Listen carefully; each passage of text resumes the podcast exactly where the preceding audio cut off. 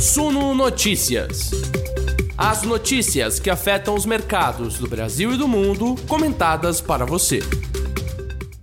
Olá, investidores, sejam todos muito bem-vindos na nossa live das 19 horas aqui do Suno Notícias. Eu sou Gregory Prudenciano, editor multimídia, apresentador deste conteúdo e de outros muito mais. Sejam todos muito bem-vindos à quarta-feira a quente. A gente vai começar já falando da decisão de política monetária. O Comitê de Política Monetária do Banco Central decidiu que o Brasil vai ter juros ainda mais altos Passamos de 13,25% para 13,75%. A gente vai olhar os destaques do comunicado, ver quais devem ser os próximos passos tomados pelo Banco Central a partir do que está escrito lá, quais são os recadinhos com a ajuda do nosso economista da Sono Research, Rafael. Daqui a pouquinho ele vai dar as caras aqui. A gente também vai falar, claro, sobre o Ibovespa, que, diante da expectativa com o Copom, subiu um pouquinho, não tanto quanto os americanas, né? as bolsas lá na gringa subiram mais, mas o Ibovespa avançou 0,40% hoje. Os destaques ficaram para os bancos, que deram sustentação para o índice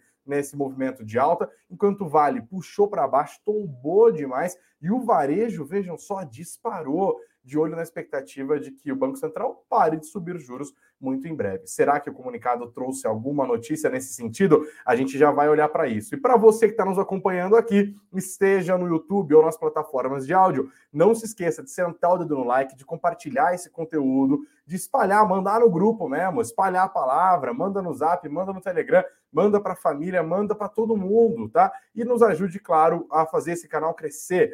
O like é importante porque aumenta a distribuição e também, claro, se inscrever aqui no nosso canal. A gente já bateu a meta de ontem, de hoje, inclusive, 50.900. Eu estou mais tranquilo nessa live, mas você pode me ajudar a fazer com que amanhã, quinta-feira, a gente chegue nos 51 mil inscritos aqui no canal do YouTube. Então, não se esqueça de se inscrever e vamos embora. Deixa a sua votação aqui na nossa enquete também. Quero saber o que você acha que serão os próximos passos da Selic, se vai parar nesses 13,75, se vai até 14 ou se vai além dos 14. Deixe seu voto e a sua opinião aqui também. Obrigado pela audiência, sejam todos muito bem-vindos. A nossa conversa das 19 horas começa agora, logo depois da vinheta.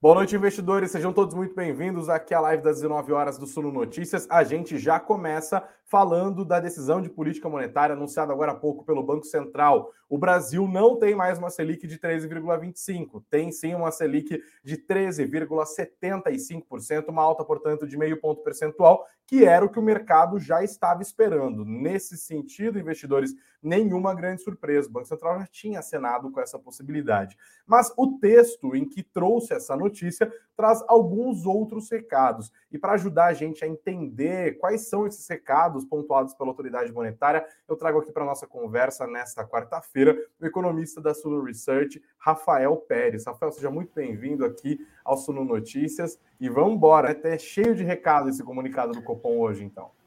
Obrigado, Greg. Obrigado pelo convite. Bom, boa noite a todos aí. Vamos tentar destrinchar um pouco melhor né, esse, esse comunicado de hoje aí, que tem algumas novidades, tem coisa, tem coisa importante aí que, que o Banco Central soltou. Bom, vamos embora então. Eu vou colocar o texto na tela. É, e aí, se você tiver algum destaque, Rafa, é só você pontuar. A gente vai conversando aqui. Convido a nossa audiência que está ao vivo com a gente a também deixar os comentários. A gente vai batendo esse papo juntos para entender para onde que o Banco Central quer que a gente olhe, né? Ele continua falando, Rafael, nesse começo do texto sobre o cenário, como sempre faz, né? O cenário diverso, muitas dúvidas para lá e para cá. É, o que, que você viu no último comunicado que apareceu nesse aqui e o que, que tem de novidade? Olha, acho que começando um pouco pela questão do ambiente externo, o, o Banco Central já vem enfatizando a questão dessa volatilidade, da incerteza e ficou, ficou ainda mais claro depois das decisões dos bancos centrais, tanto do Banco, do Banco Central Europeu quanto do Fed. Né? A, a, inflação nos dois, ali nas duas regiões veio bem, bastante acima do que se imaginava. Estados Unidos está acima de 9%, né? A inflação mensal foi até maior que do Brasil, né? Isso que não, algo que não é muito comum. E a inflação também na zona do euro vai chegando próximo a 9%. Então, acredito que o Banco Central ele continua naquela linha de que o ambiente externo ainda é adverso, muito volátil, eles falam, é, ambiente inflacionário ainda muito pressionado e que vai ainda demorar um pouquinho para desinflacionar, né? Então, os bancos centrais lá fora estão aumentando as taxas de juros e isso aí, obviamente, que acaba batendo na atividade econômica, né? Provavelmente a gente vai ter mais aceleração do crescimento global nos próximos meses. O que a gente viu de novo aí, que a gente pode vai explorando aí ao longo né, da live, é a questão fiscal, né? E, e o fato de que ele já está enfatizando mais que ele está olhando para o horizonte relevante, né? Para deixar uhum. claro que, por mais que a gente talvez provavelmente tenha uma deflação esse mês, né? Agora em julho, em agosto, talvez também o mercado vem prevendo uma deflação no mês do IPCA, tanto de julho quanto de agosto, mas não é, não é esse o horizonte relevante para ele, né? O que ele está olhando agora é para 2023 e já também 2024, né? Então, isso ele já está deixando cada vez mais claro para onde que ele está olhando, para as pessoas também, para você não achar que, poxa, mas peraí, a inflação está baixando e a gente está aumentando taxa de juros, porque a visão do Banco Central é mais lá para frente, né?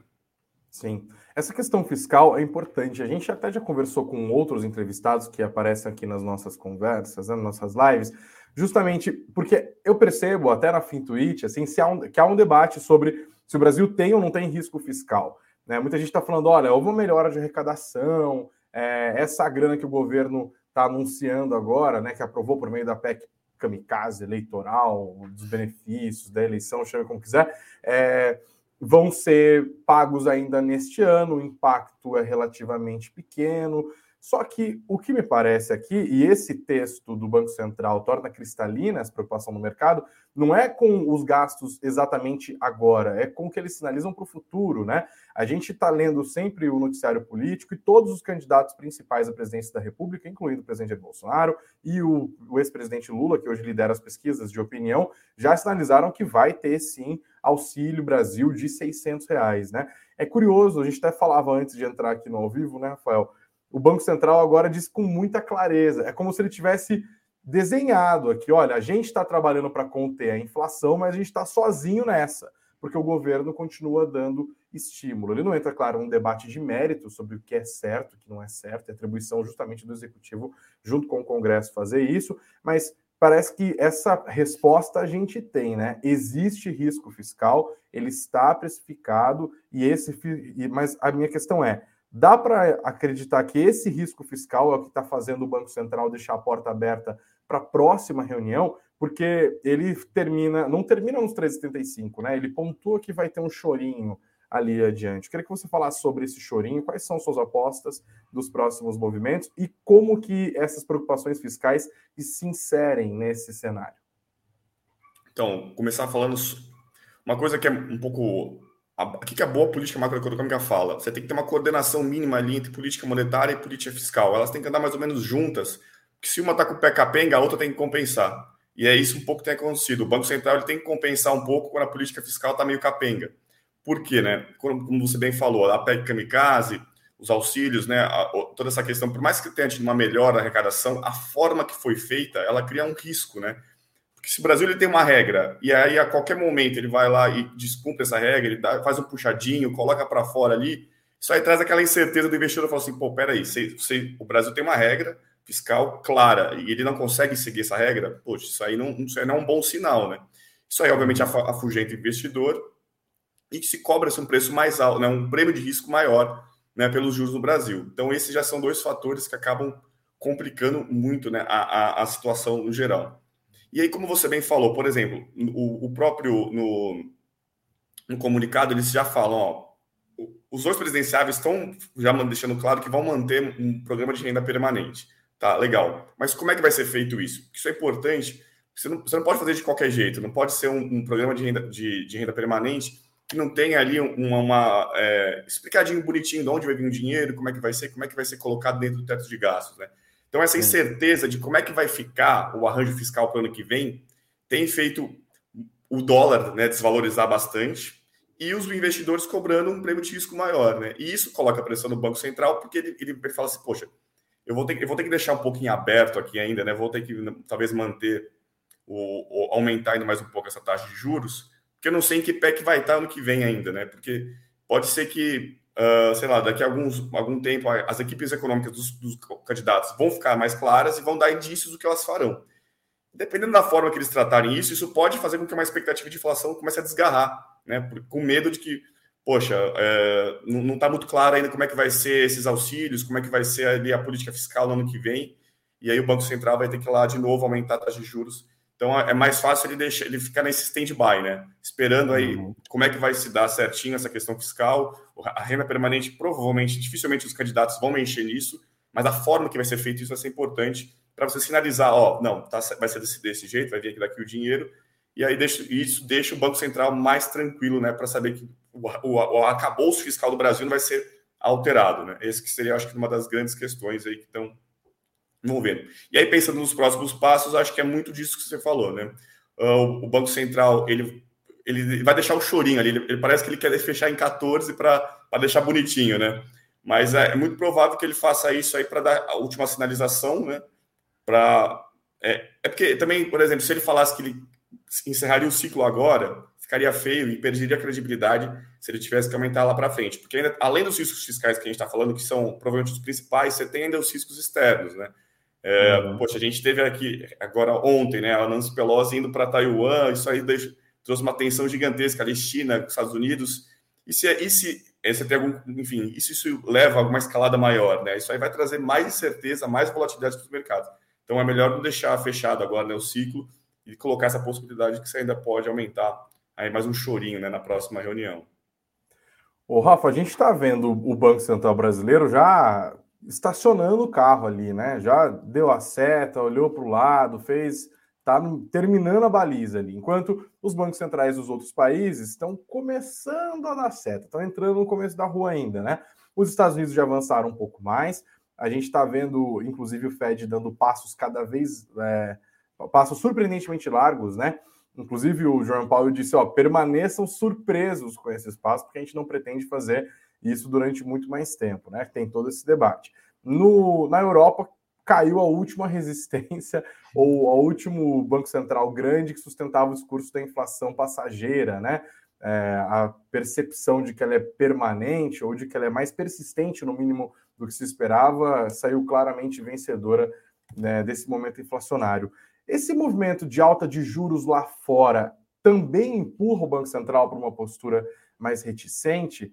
É, se não fossem os bancos centrais lá fora subindo juros, o nosso, a nossa Selic já poderia ter parado? Então, é, essa, essa, é uma questão boa, porque é uma, é, é uma discussão que tem havido também, né? Poxa, os bancos centrais lá fora estão aumentando, será que como é que isso vai impactar a gente? Será que a gente vai ter que aumentar mais por conta disso? Acho que uma primeira questão é que o Banco Central brasileiro ele criou uma gordura muito grande.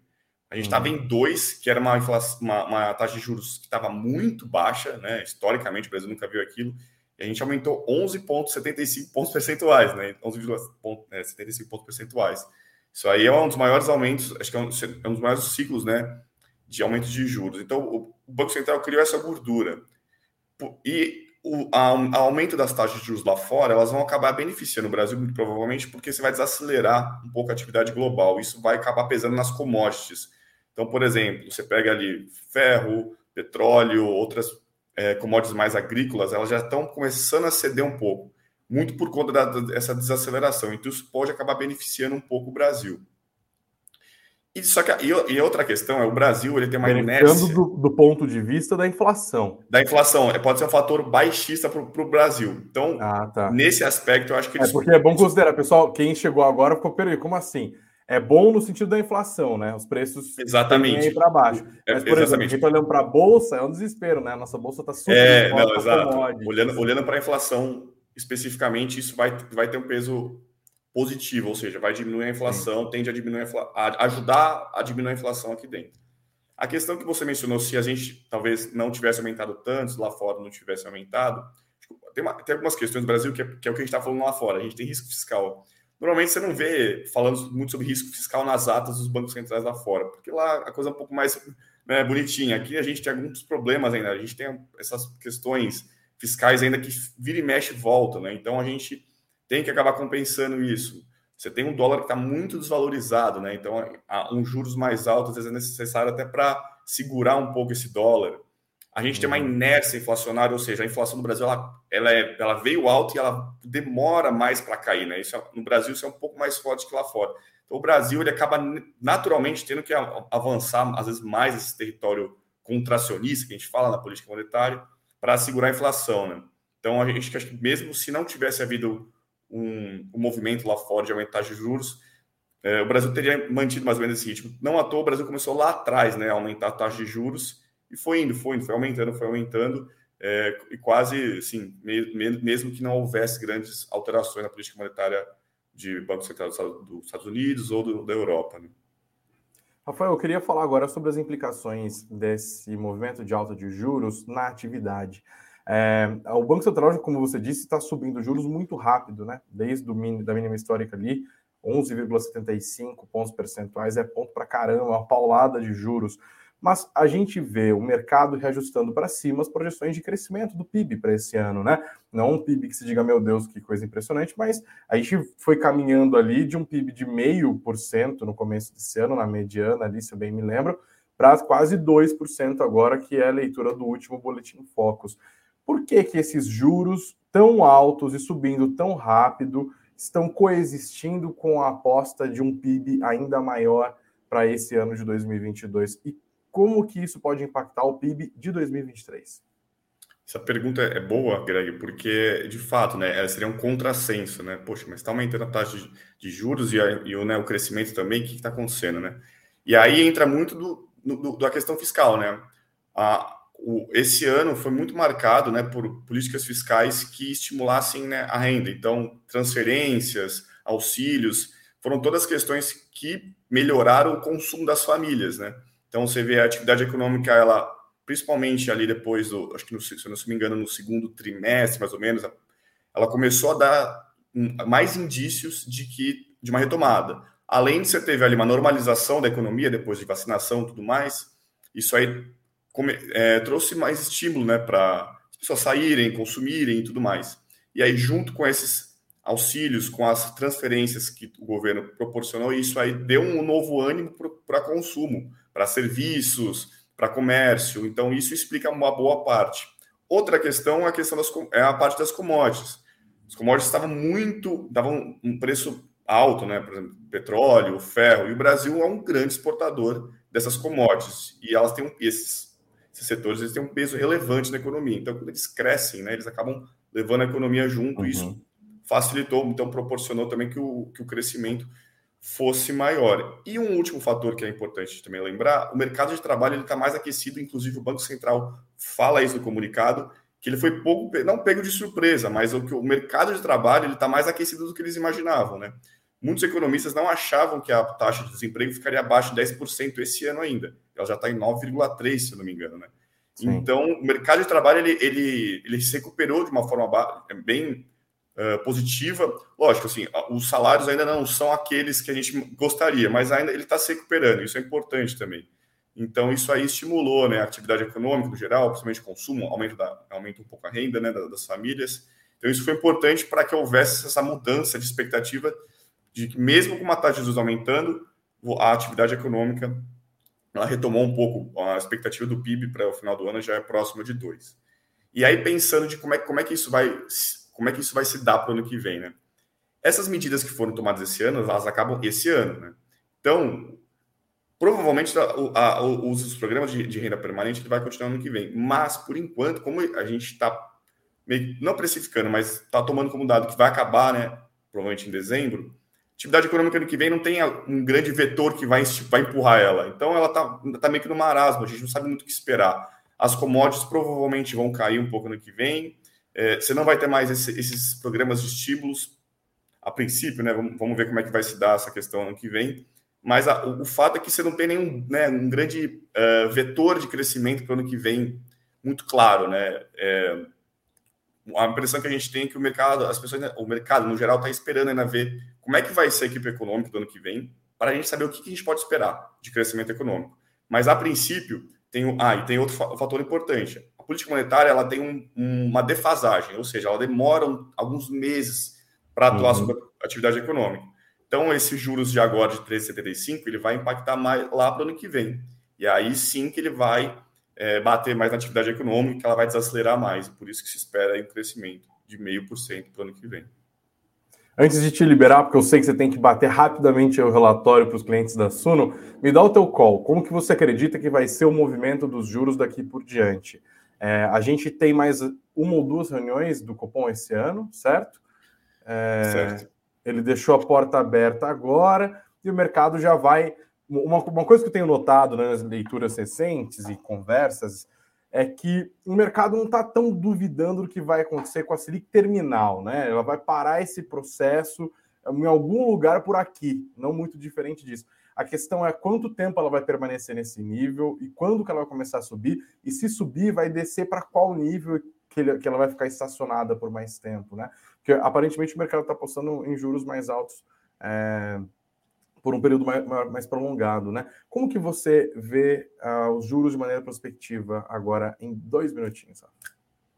Boa. É, acho que a primeira questão aí é que assim, se houver, se tiver um aumento de taxa de juros na próxima reunião ou não houver, acho que não é, não é grande preocupação no mercado. Como você bem falou, é quanto tempo vai demorar agora para é, estabilizar ou para cair, né? O que a gente vê aqui, né? A gente está vendo aqui, eu, eu, e o Sung, basicamente, é mais um aumento de 0,25 né, na próxima reunião, chegando a 14, e aí estabilizando até mais ou menos ali o segundo trimestre de 2023. Tá?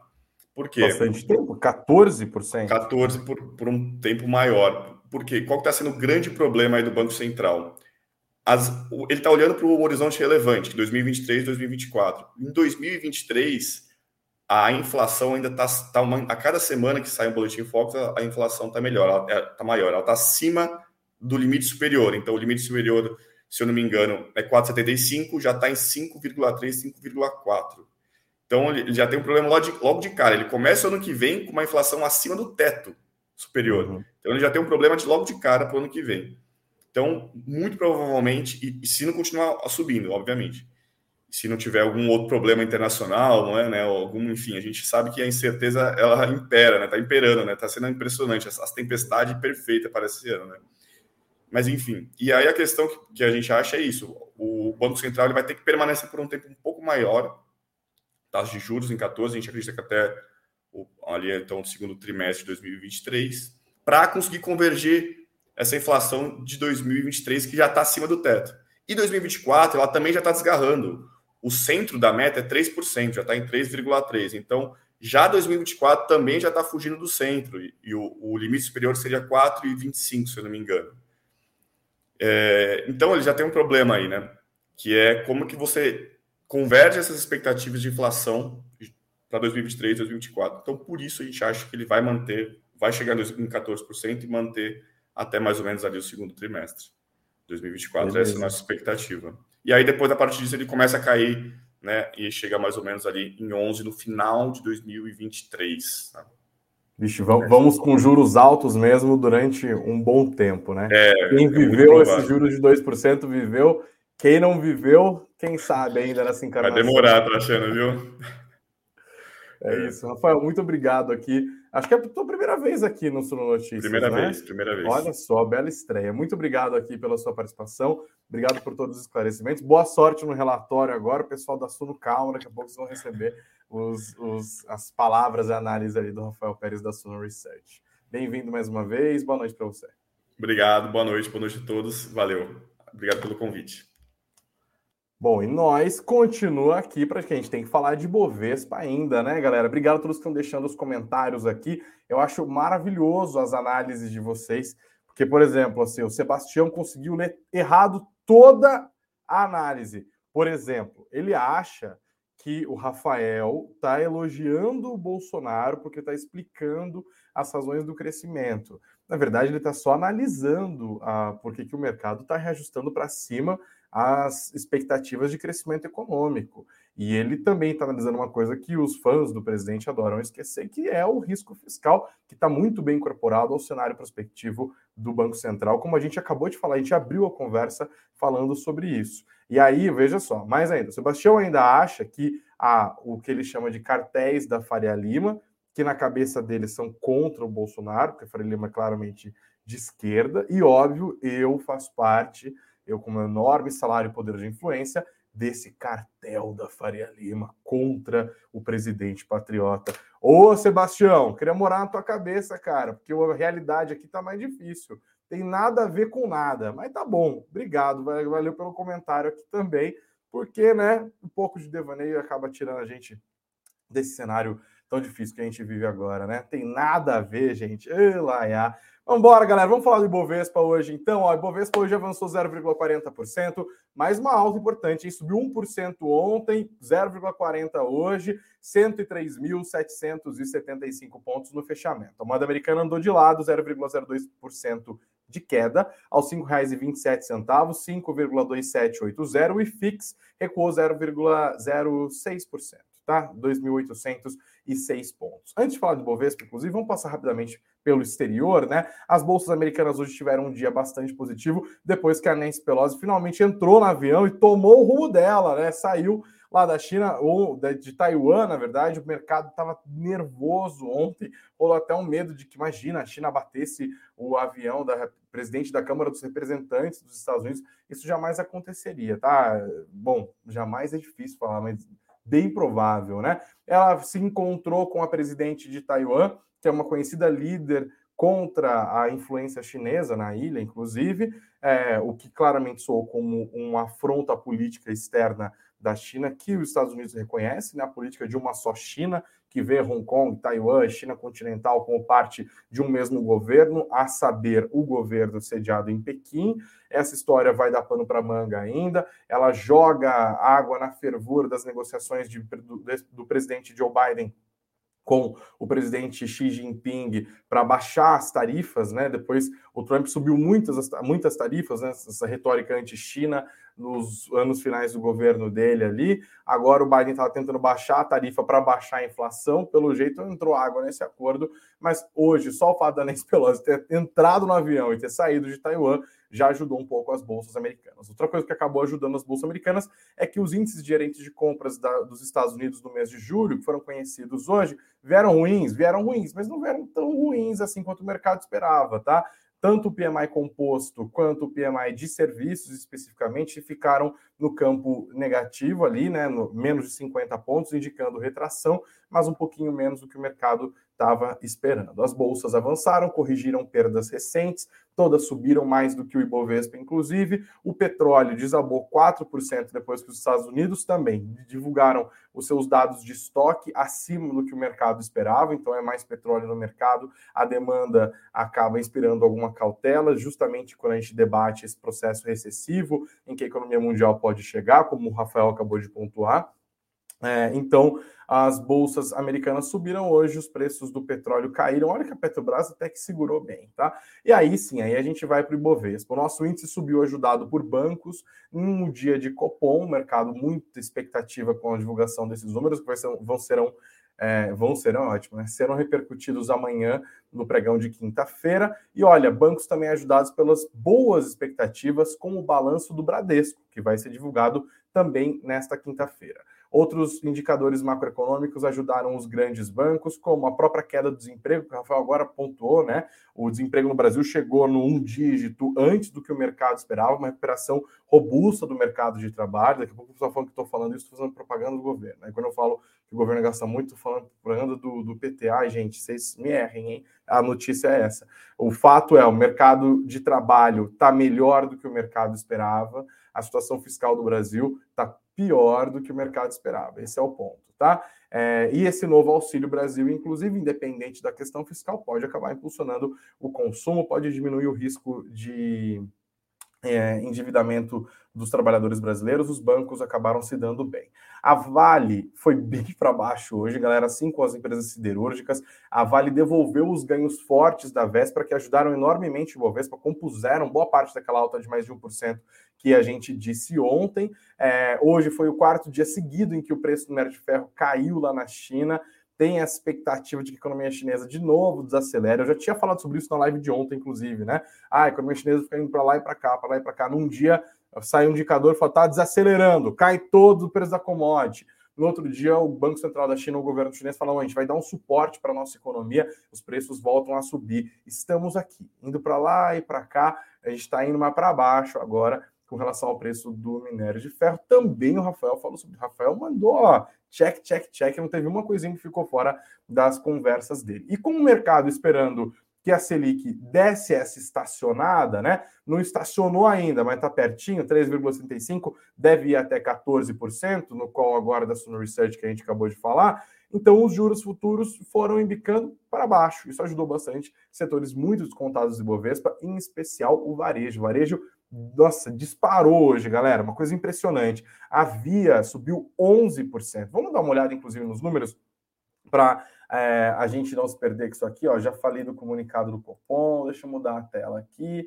Ó, olhando para siderúrgicas, né, com essa questão do minério de ferro, Vale recuou 3,89% hoje para R$ 67,52. Os papéis da Gerdau, que divulgou um balanço bem sólido hoje, inclusive, também foram junto, 4,6%, R$ 23,41. Metalúrgica Gerdau caiu 4,32%. Agora o movimento contrário, Via 11,49%, 2, é, R$ 2,62. Americanas também subiu firme em 7,12% hoje.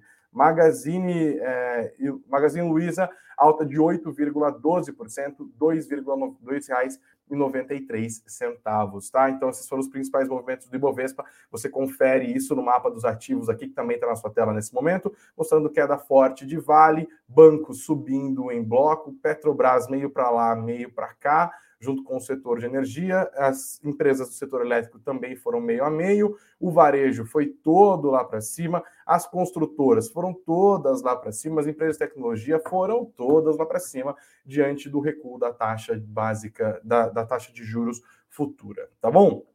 Mais destaques do mundo corporativo aqui, galera. Novela da Oi chegando ao fim, hein? O Ministério Público concordou com o fim da recuperação judicial da Oi. Será que essa novela vai acabar? A gente detalha um pouco mais isso aqui amanhã, porque a nossa live está estourando o tempo aqui. Dia de copom é puxado, né? Os papéis da Oi hoje subiram 4,17%. A gente ainda fala um pouco mais amanhã sobre a Cielo, que divulgou seus resultados. O mercado gostou demais, as ações subiram 9,73%. Tem análise no nosso site, no suno.com.br notícias. A Cielo também anunciou o pagamento de 224,2 milhões de reais em juros sobre capital próprio, famosíssimo JCP. Serão 8 centavos por ação que serão pagos no dia 23 de setembro. Vai receber quem tiver posicionado em Cielo até o dia 11 de agosto. A gente também vai falar também tem detalhes aqui no nosso site sobre a Petrobras finalizando a venda do polo Peruá para 3R Petróleo. Você confere aqui no nosso site falando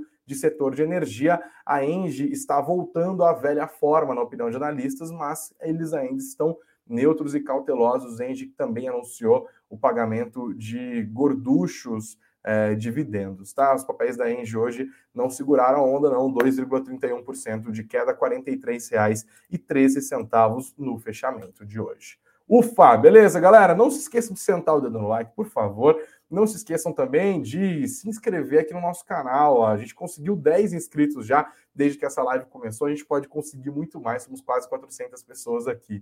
Murano, pode subir a musiquinha aí e agora eu dou o resultado da enquete, hein? Calma, segura o Murano ontem se ficou nervoso com o botãozinho aqui. Entrou o negócio ontem. É, vamos lá. Até onde vai a Selic neste ciclo de alta?